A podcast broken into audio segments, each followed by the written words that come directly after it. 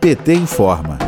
É real o retorno da fome e diminuição da quantidade de comida na mesa das famílias brasileiras durante a pandemia de Covid-19. É o que diz pesquisa feita pela Datafolha. De acordo com um levantamento realizado nos dias 11 e 12 de maio e que entrevistou presencialmente 2.071 pessoas em 146 municípios, 80% dos entrevistados afirmaram ter percebido o aumento da fome no país. A margem de erro da pesquisa é de dois pontos percentuais percentuais. Mulheres, negros e os menos escolarizados foram os que mais sentiram a falta de alimentos em suas casas. Para 40% dos que têm apenas ensino fundamental, faltou comida e a pior situação de fome está no Nordeste. Para o deputado federal Padre João, é preciso dar um basta na fome da população. Vamos ouvir.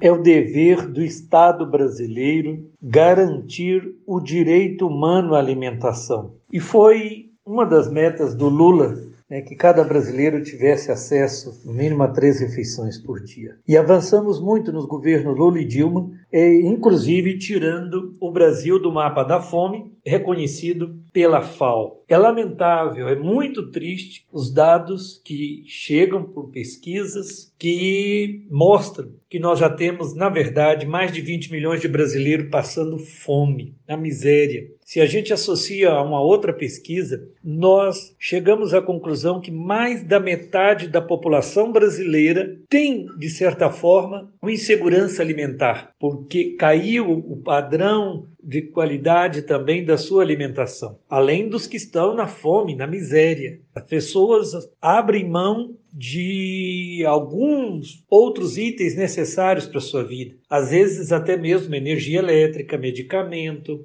uma qualidade de determinados produtos. Então, é muito triste né, essa situação, não podemos nos acomodar. Então temos que dar um basta a esse desmonte do Estado brasileiro que leva a população ao desemprego, à fome, à miséria. Outra informação da pesquisa é a quantidade de adultos empregados nessas famílias. No lares que apenas um adulto trabalha, 29% teve menos comida que o suficiente, enquanto nos que nenhum adulto trabalha, esse índice salta para 35%. O deputado federal Célio Moura, do PT de Tocantins, fala como está a situação no estado. Vamos ouvir.